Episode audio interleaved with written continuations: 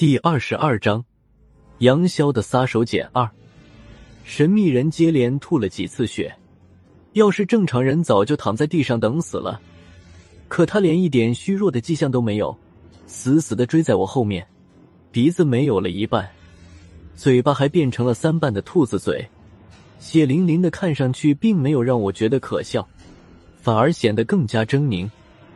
本来我还想在二层和他周旋一下。找机会再回到楼下大厅，没想到神秘人几个箭步窜上来，已经到了我身后。这时只要我稍有停顿，他就能一把抓住我。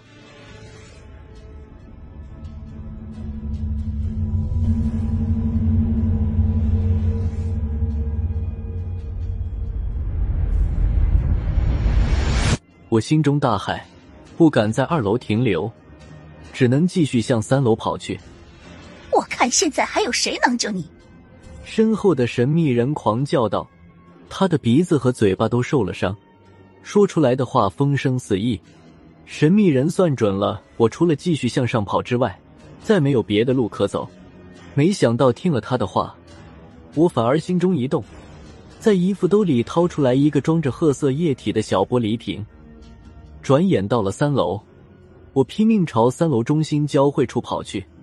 神秘人追我追得越来越近，眼看就要被他追上时，我用力将小玻璃瓶摔到了交汇处的地面上，玻璃瓶立时被摔碎，里面的褐色液体竟然化成了一缕红色的烟雾，地板下面好像有一股吸力，瞬间便将这缕烟雾吸了进去。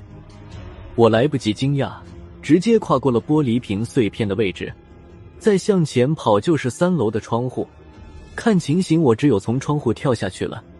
就在这时，令我意想不到的事情发生了。神秘人经过玻璃瓶碎片的位置时，咔嚓一声，地板下面伸出来两只手，一下抓住了他的脚脖子。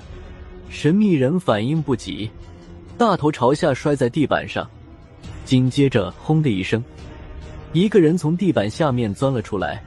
死死的抓住神秘人，是傀儡。从地板下面出现的人是和前阵子在麒麟医学院地下室一样的鹅蛋脸傀儡，和医学院那次白板一样的傀儡稍微不一样。这个傀儡多了一张嘴，嘴巴张开时露出两排尖利的獠牙。不过他好像没有什么心智，不声不响抓住了神秘人之后，两只手按住他的肩膀。张嘴对着神秘人的脖子就是一口，从我的位置看去，这两人的姿势很有些暧昧。傀儡在神秘人的脖子处咬了一个血淋淋的牙印，这还是神秘人的皮肤坚硬异常，换做一个普通人，这一下子能直接将他的颈骨扯下来。就这样，神秘人也还是哀嚎一声。抬手按在了傀儡的脸上，傀儡的鹅蛋脸上顿时被制起一股青烟，没有几秒，他的脸上就被撩掉了一大块皮肉。不过傀儡似乎对疼痛没有什么知觉，就像没事人一样，对着神秘人的脖子又是一口。这两个非人非鬼的，在地板上翻滚扭打起来，撞断了楼梯的护栏，又一起从三楼掉了下去。傀儡先着地，替神秘人垫了一下，就这样，神秘人也被摔得当场瘫痪了一样，趴在地板上一动不动。我在上面看得清楚，傀儡掉到一楼之后，好像没有受到什么影响。不过他放弃了神秘人，慢慢的走到了杨潇身边。这时的杨潇还躺在地板上，傀儡跪在他身边，俯下身子和杨潇脸对脸。傀儡张开嘴巴，大口吸气。随着他吸气的频率越来越快，杨潇的嘴巴、鼻孔、耳洞和眼睛里都不断向外冒出丝丝黑气。这几缕黑气出了杨潇的身体之后，基本都被傀儡吸进了体内。随着黑气离开杨潇的身体，之前杨潇脸上好像中风一样的表情也慢慢的恢复了正常。最后一缕黑气从他的鼻孔飘出来的时候。杨潇忽然睁开了眼睛，他好像知道我在楼上，抬头看着我，缓缓的说道：“辛苦你了。剩下的事不用你了，我来。说着，他伸手将自己身上的几根弩箭拔了出来。弩箭的符咒对杨潇本人没有任何作用。我见杨潇恢复了正常，神秘人还趴在地板上一动不动时，拼命提起来的这口气突然泄了，整个人直接瘫倒了地上。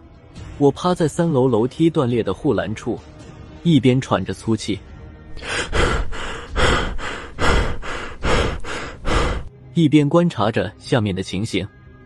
傀儡吸光了杨潇体内的黑气之后。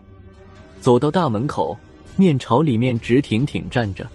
杨潇将拔下来的弩箭握在手里，慢慢起身，在不远处捡起了弓弩，上好了一根弩箭，对着还趴在地板上的神秘人就是一箭。弩箭射中了神秘人的左腿，神秘人还是一动不动，没有任何反应。杨潇冷笑了一声，又上了第二根弩箭，对准神秘人的右腿说道：“有本事。”你就一直别动。最后一个字说出口的时候，杨潇扣动了弓弩，这支弩箭准确无误的射中了神秘人的右腿。这次神秘人的身体陡然僵了一下，之后开始有了轻微的颤抖。杨潇将最后一根弩箭装上，没有说话，直接射向神秘人的脑袋。弩箭射出去的一刹那，神秘人突然翻了个身。只见弩箭擦着他的头皮，射到了地板上。神秘人虽然躲开了弩箭，但他的两条腿已经失去了活动的能力，只能趴在地板上冷冷的看着杨潇。杨潇也在看他，说道：“这副皮囊不是你的本尊吧？明明找了一个死人做替身，还能一点尸气都不露。这死人还能流血，而且还知道疼痛，真是难得啊！”